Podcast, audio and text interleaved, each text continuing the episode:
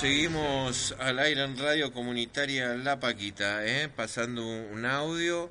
Eh, me decían recién, un, vecino, amigo, Elvio, que este audio es de, viene de un, medio que se dice lo que no, no dicen por TV. Y bueno, a raíz de este medio y de la charla que tuvimos recién con, con Fede, eh, nos pusimos en contacto con Mario Masitelli. ¿Me estás escuchando, Mario? Sí, buenos días, ¿cómo estás? Un gusto hablar con vos de nuevo. Lo mismo, Mario. Mario, este, autor de un libro muy interesante sobre el tema de la, de la renta básica universal, eh, fue dirigente del... Vos corregime, Mario, este, fuiste dirigente del Partido Socialista Auténtico, ¿es así? Sí, claro, fui secretario general eh, durante muchos años hasta el año pasado y sigo perteneciendo lógicamente al mismo partido en el que estoy desde hace casi 50 años. Ah, la mía. Qué bueno. desde el año 1971, quiere decir que en el 21, en el 2021 cumpliré 50 años en el mismo partido y en la misma patria. no cambio ni de partido ni de. Che, te, ya, ya, ya que Mario, ya podríamos empezar por ahí, la construcción a veces de partidaria, vos que tenés todo este, este caminar, a veces eh, tuvimos mucha esperanza en, en, en, la construcción, por ejemplo, de, del Proyecto Sur, porque fue uno de los uno de los personajes públicos, mediáticos, nacionales, Pino Solana, al que, al que sé que lo acompañaste, no sé la situación actual, pero bueno, fue una de las grandes expectativas. Pero ¿qué, qué evaluación haces? ¿Por qué tan pocos votos? ¿Qué pasa? ¿Qué, qué, ¿O se fue mala la construcción? ¿Hubo errores? ¿O la gente no, no lo capta? ¿Qué evaluación haces, Mario? Eh, no, yo creo que es un, eh, un conjunto de factores. Eh, lógicamente que me, me siento fundador de esa experiencia histórica porque yo personalmente fui quien en el 2007, sin ningún tipo de condicionamientos, le ofrecí la estructura jurídico-política del Partido Socialista Auténtico para que Pino pudiera ser candidato a presidente en el marco de una construcción política que tuviera muchos colores políticos, colores sociales, ambientalistas, culturales, en fin, que eh, pudiera ser la expresión de un conjunto muy grande de sectores, eh, entre los cuales Pino, un hombre proveniente básicamente de la cultura, del cine, eh, con, bueno, con un discurso excelente e ideas muy buenas que sigo compartiendo en la actualidad. anoche, lo, anoche lo escuché en su exposición en defensa de la sanción de, la, propuesta de ley de la Cámara de Diputados. Bueno, eh, entonces Pino fue candidato a presidente en el 2007 en una boleta que, si cualquiera la recuerda, decía Partido Socialista Auténtico, pero que no era un candidato partidario, sino que era un candidato de unidad. Eh, con el tiempo para no hacer toda la historia desde el 2007 a la actualidad, que nos llevaría todo un programa, te diría que lo que falló es la construcción, es decir, no fallaron las ideas, las ideas eh, eran, eran y son muy buenas y además cuando hay gente honesta, eh, siempre las podés ir perfeccionando, corrigiendo, eh, enriqueciendo, porque no nos aferramos a un conjunto de ideas como fanáticos dogmáticos, sino que las ideas tienen un profundo sentido ético que es mejorar la calidad de vida de nuestro pueblo. Por tanto, las ideas como herramientas para la construcción de una vida mejor pueden ser cambiadas. Eran muy buenas, podían ser perfeccionadas y de allí no surgió el problema que tuvimos en Proyecto Sur. El problema que tuvimos tuvo que ver con la construcción y una construcción cuando tiende a cerrarse, a no abrirse, a no permitir la incorporación de diversos sectores de la comunidad, lógicamente termina eh, achicándose y eso es un poco lo que pasó en aquella experiencia histórica.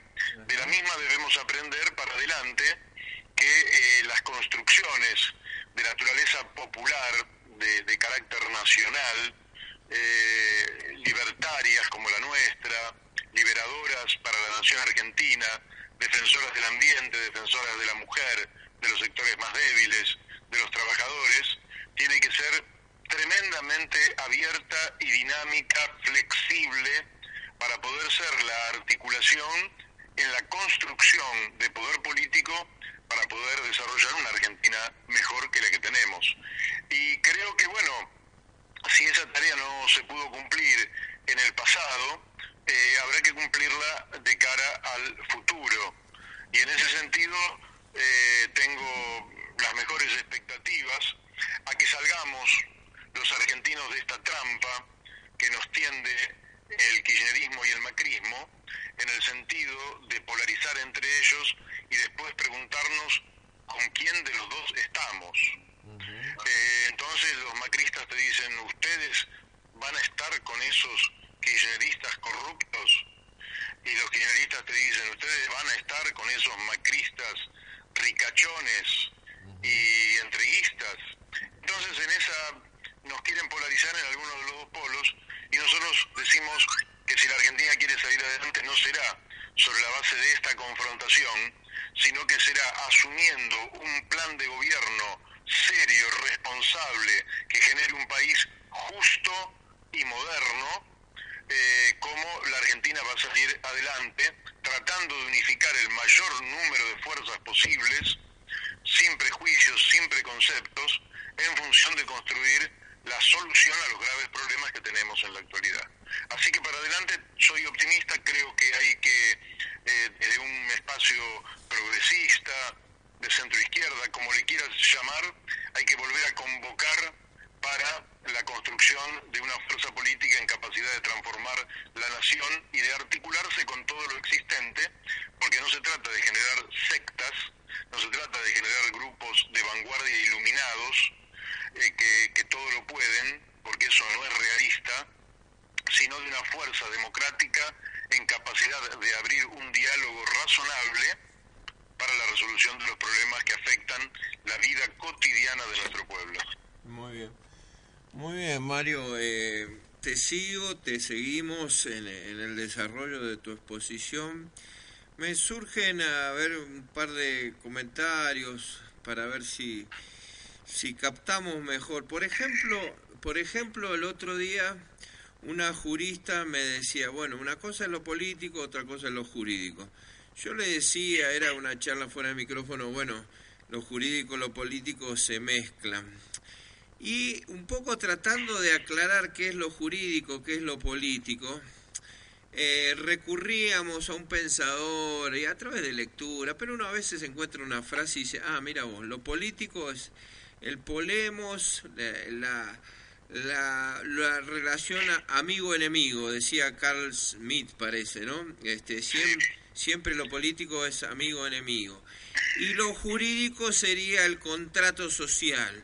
Digamos, entonces yo, yo pensaba, digo, claro, a veces esta cosa de amor-odio de la política y la polarización y que a algunos les gusta la cara de Macri y a otros la cara de Cristina, y este nos, nos obnubilan un poco el panorama de lo que sería un contrato social, o sea, de algunas buenas ideas que podrían hacernos avanzar como sociedad. Yo recuerdo, y ahora te doy paso a, vos con una pregunta, yo recuerdo algunas de las propuestas de Proyecto Sur, eh, democratizar la democracia, había varias que eran muy, muy, muy claras. Eh, eh, yo te escucho hablar de, que falló la construcción y lo que recuerdo de la construcción fue el, suceso con, la, con Lilita. ¿Cómo es que falló la construcción? Eh, ¿Fallaron a veces los acuerdos, el contrato entre las personas? No sé si podés darnos más detalles para que otra vez no fallemos en la construcción, o sea, de la experiencia que vos tuviste desde, desde la construcción. Eh, sí, mira, eh, no, no, no, te, no te daría demasiados detalles porque sería como entrar en pormenores, quizás de naturaleza personal, que yo jamás eh, hago. Lo que sí te puedo decir es que en cualquier construcción siempre debe prevalecer lo colectivo por sobre lo individual.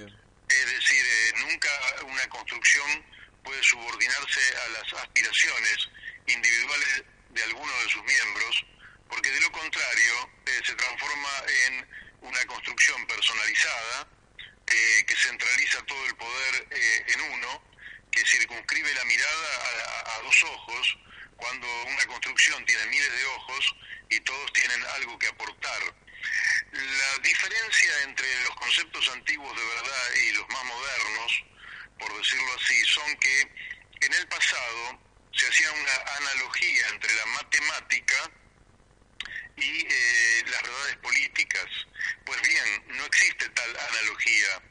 Eh, la matemática es una ciencia lógica eh, que se va construyendo y que lógicamente 2 más 2 es 4 y punto.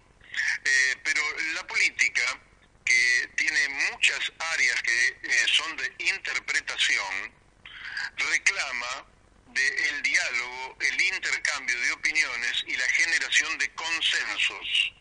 Yo tengo opiniones muy firmes sobre prácticamente la totalidad de los puntos que tiene en, su problemática la República Argentina. De hecho, me tocó dos veces ser candidato a presidente de la Nación por mi partido en 1995 y en el 2003. Sin embargo, no pretendo que mis puntos de vista sean impuestos al conjunto.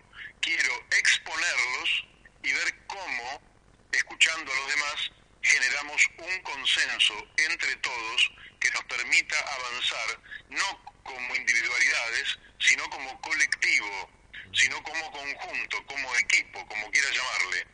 Entonces, eh, no te voy a decir más, pero me parece que efectivamente la cultura subyacente de la construcción futura debe hacer prevalecer lo colectivo por sobre lo individual y además los que ya tenemos algunos años, el 17 de agosto yo cumpliré 62 años, eh, tenemos que ir abriendo paso a las nuevas generaciones.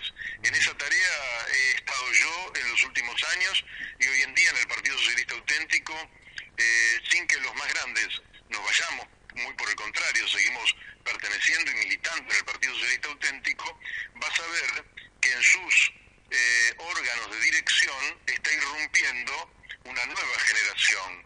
De manera que dentro de 10 o 20 años, cuando nuestras fuerzas mermen, nosotros vamos a contar con la irrupción de jóvenes que eh, van a estar en su plenitud. Y esto, esta es la sabiduría de las instituciones que, que perduran. Yo pertenezco a un partido que tiene 122 eh, años, eh, fundado por el doctor Juan B. Justo, eh, integrado por personalidades extraordinarias como Alfredo Palacios, Alicia Moro de Justo, José Ingeniero, Mario Bravo,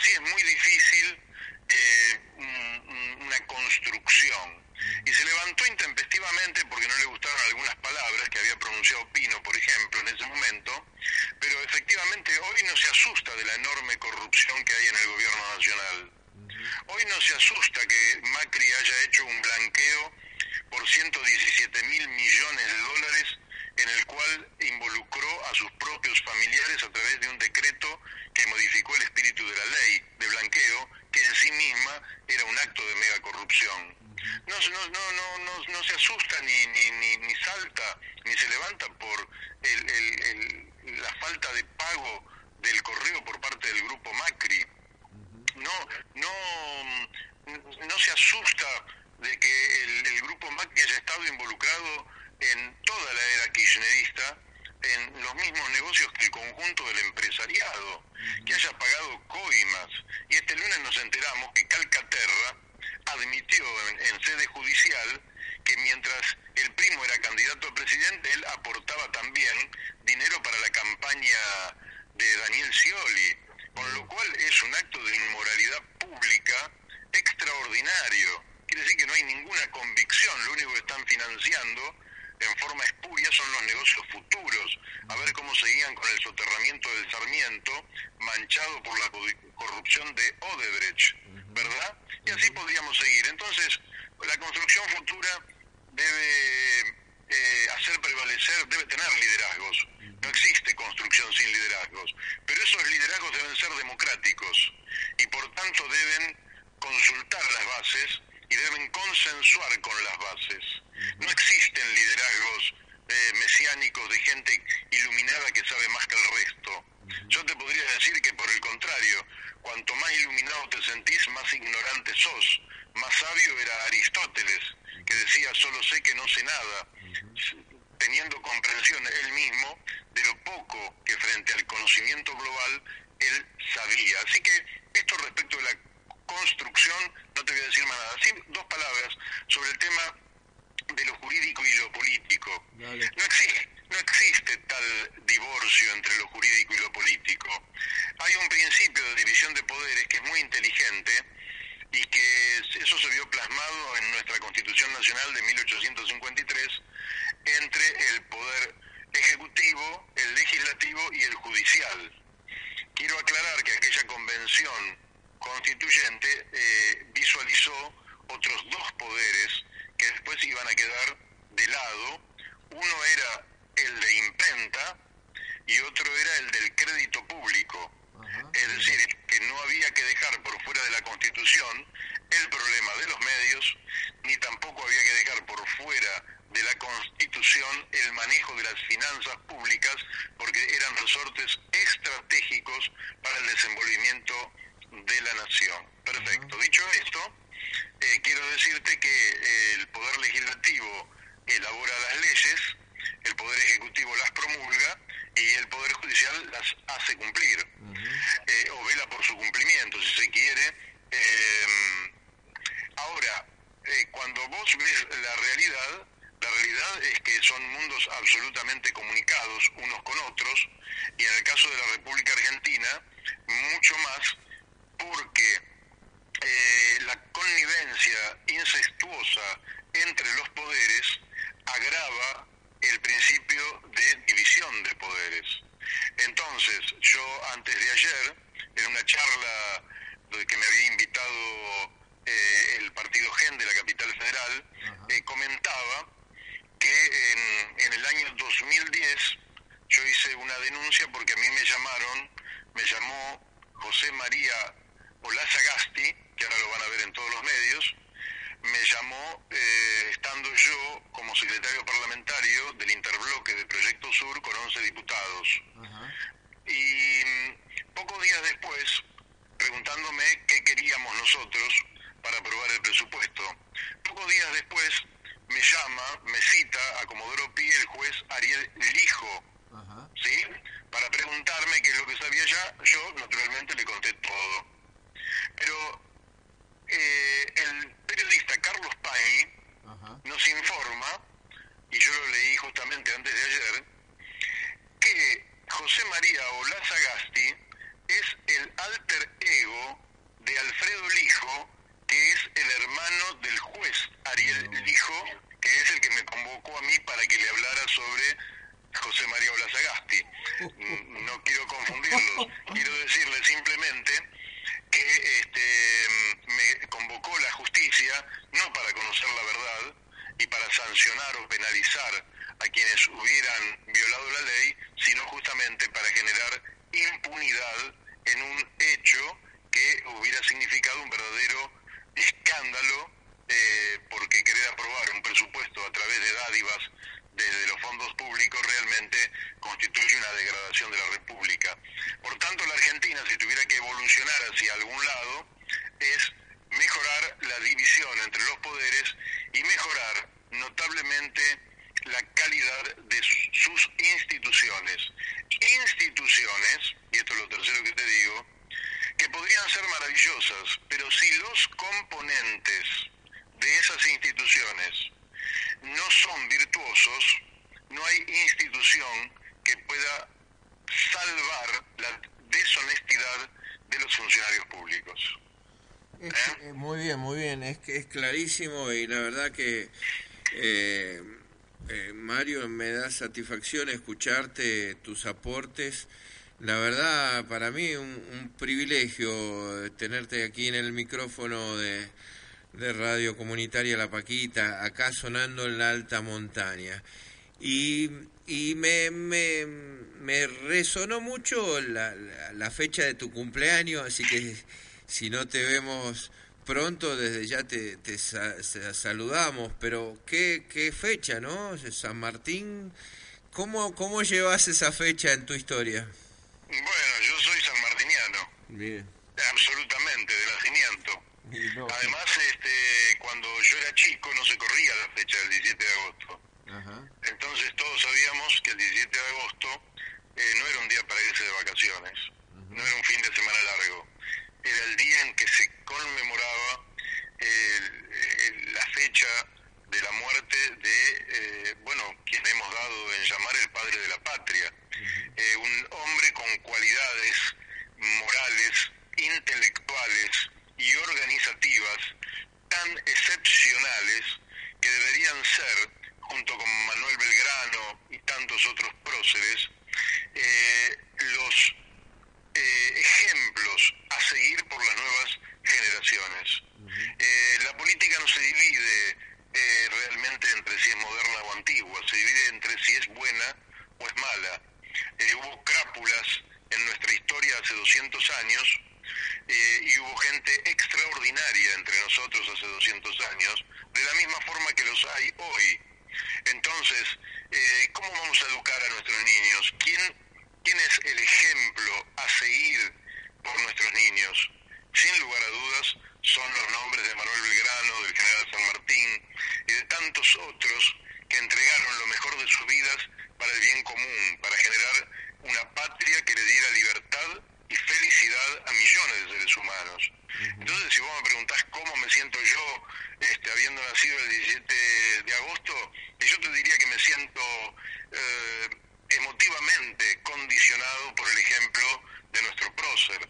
De manera que, eh, eh, incluso la última vez que estuve allí, fui al, Instituto Histórico, creo que se llama, o no me acuerdo bien el nombre, y justamente estuve tratando de investigar un poquito eh, la, la, parte en la que San Martín se transforma en gobernante, ¿verdad? Que es este, en Cuyo, como gobernador de Cuyo.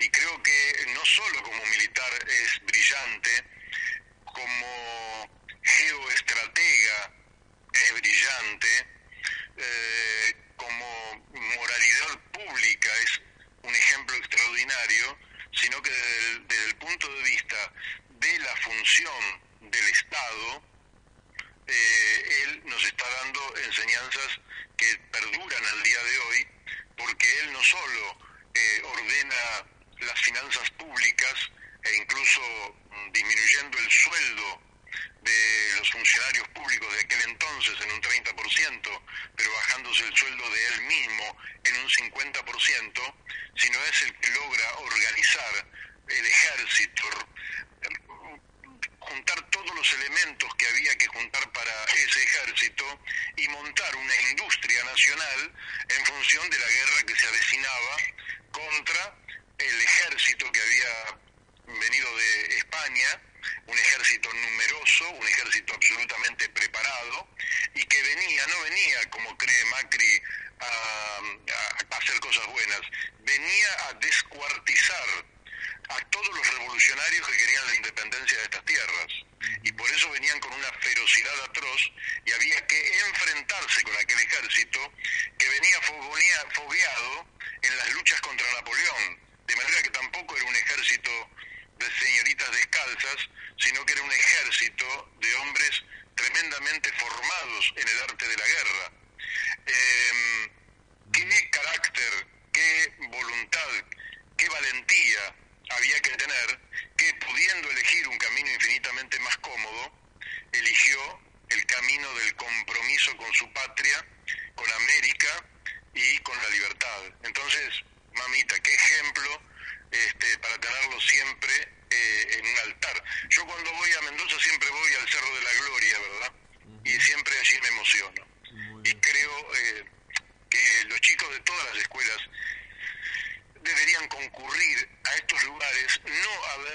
solamente la parte estética, externa, sino a sentir el fuego de la patria que este, es como una llama que vive en todos aquellos monumentos, ¿no? Muy bien, muy bien, Mario.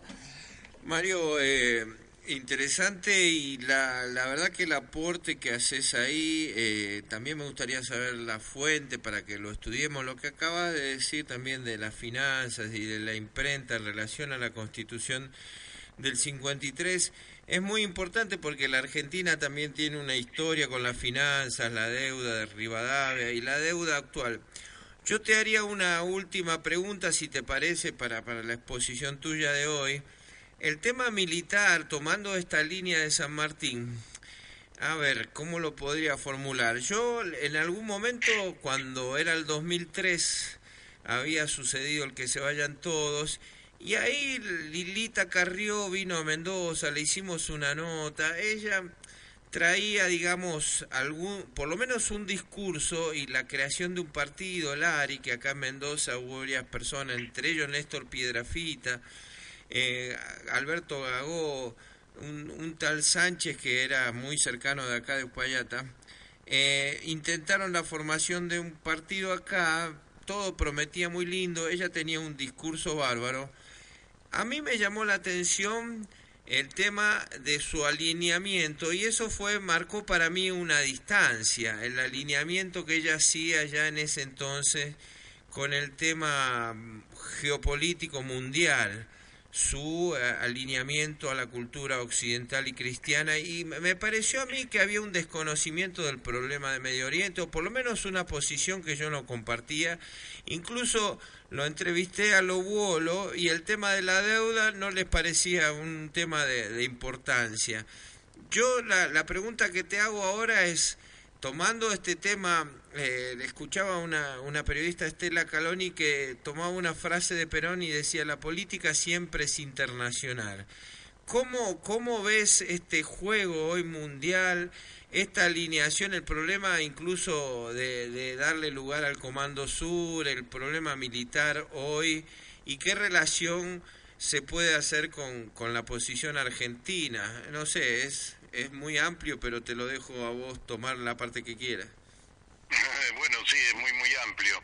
Bueno, vamos a empezar por esto último, que son las bases que se pretenden instalar en la Argentina. Una en la triple frontera, con dominio no solo de la triple frontera y de todo lo que allí ocurre, sino con dominio sobre eh, las reservas del acuífero guaraní, ¿verdad? Es decir, que es una de las reservas de agua dulce más importantes del mundo no olvidemos que la FAO indica que hay un conjunto de países, entre ellos Egipto, Arabia Saudita, etcétera, que consumen el 100% del agua dulce que tienen, mientras que América del Sur consume el 1% del agua dulce que tiene.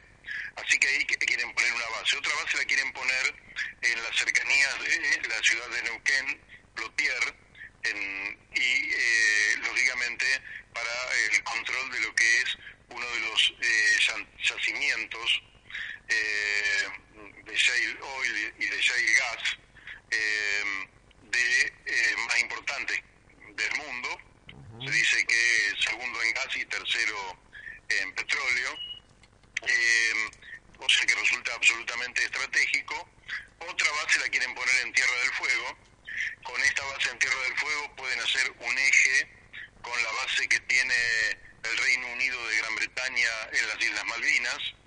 Eh, ese eje puede no solo eh, garantizar el dominio que tienen sobre las Islas Malvinas, Georgias, Sandwich del Sur y todo el mar aledaño por aproximadamente 1.700.000 kilómetros cuadrados, sino que puede garantizarles el uso de eh, el paso interoceánico eh, eh, al sur de la isla de Tierra del Fuego, del Cabo de Hornos.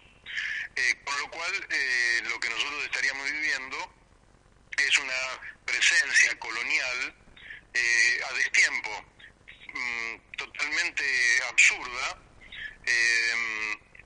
mm, primero porque nosotros queremos ser un país libre e independiente de cualquier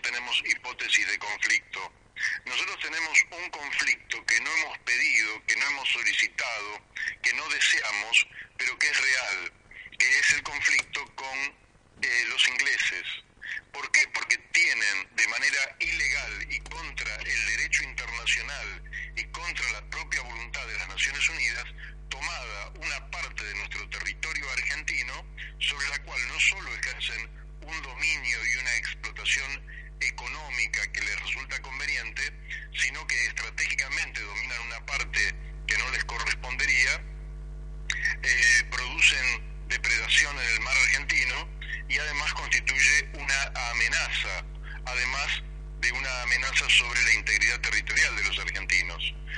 Eh, sí, efectivamente, la política, eh, política internacional. Por eso hay que tomar también, junto, junto con esto que estoy diciendo, el tema de la deuda. El tema de la deuda tiene varias dimensiones. Una de las dimensiones es de tipo financiera y esta es realmente eh, una calamidad para la Argentina, porque el actual gobierno ha incrementado ya la deuda en ciento, más de 120 mil millones de dólares por los cuales pagamos un interés monumental que estamos hipotecando presupuestos futuros, eh, aumentando el gasto público nada más que para pagar intereses de la deuda. Y la deuda se sigue incrementando.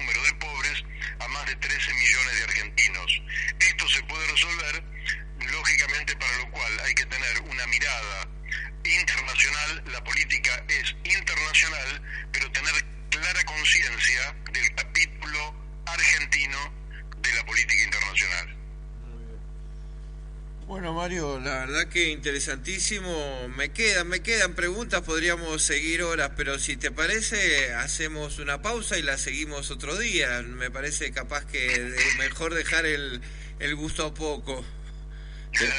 ¿Te, te, bueno, te parece? No, yo, cuando vos quieras, Gustavo, volvemos a conversar. Bueno, la verdad que ha sido un gusto, Mario. Te mando un saludo muy grande, un abrazo desde acá, Uspallata y bueno, ojalá pudiéramos este, más cerca de tu cumpleaños volver a hablar de estos temas militares y bueno, la verdad que la coincidencia de tu nacimiento quizás no sea solo coincidencia.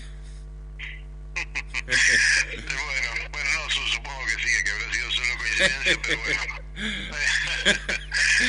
bueno, un abrazo muy, muy grande. Un fuerte abrazo y bueno, cariño para todos Payata. ¿eh? Muy bien. Bueno, la verdad, un gusto. Eh, Mario Massitelli, del Partido Socialista Auténtico, 50 años ahí en la, en la militancia política. ¿eh? Una, una, un buen testimonio, una buena, un buen discurso muy claro.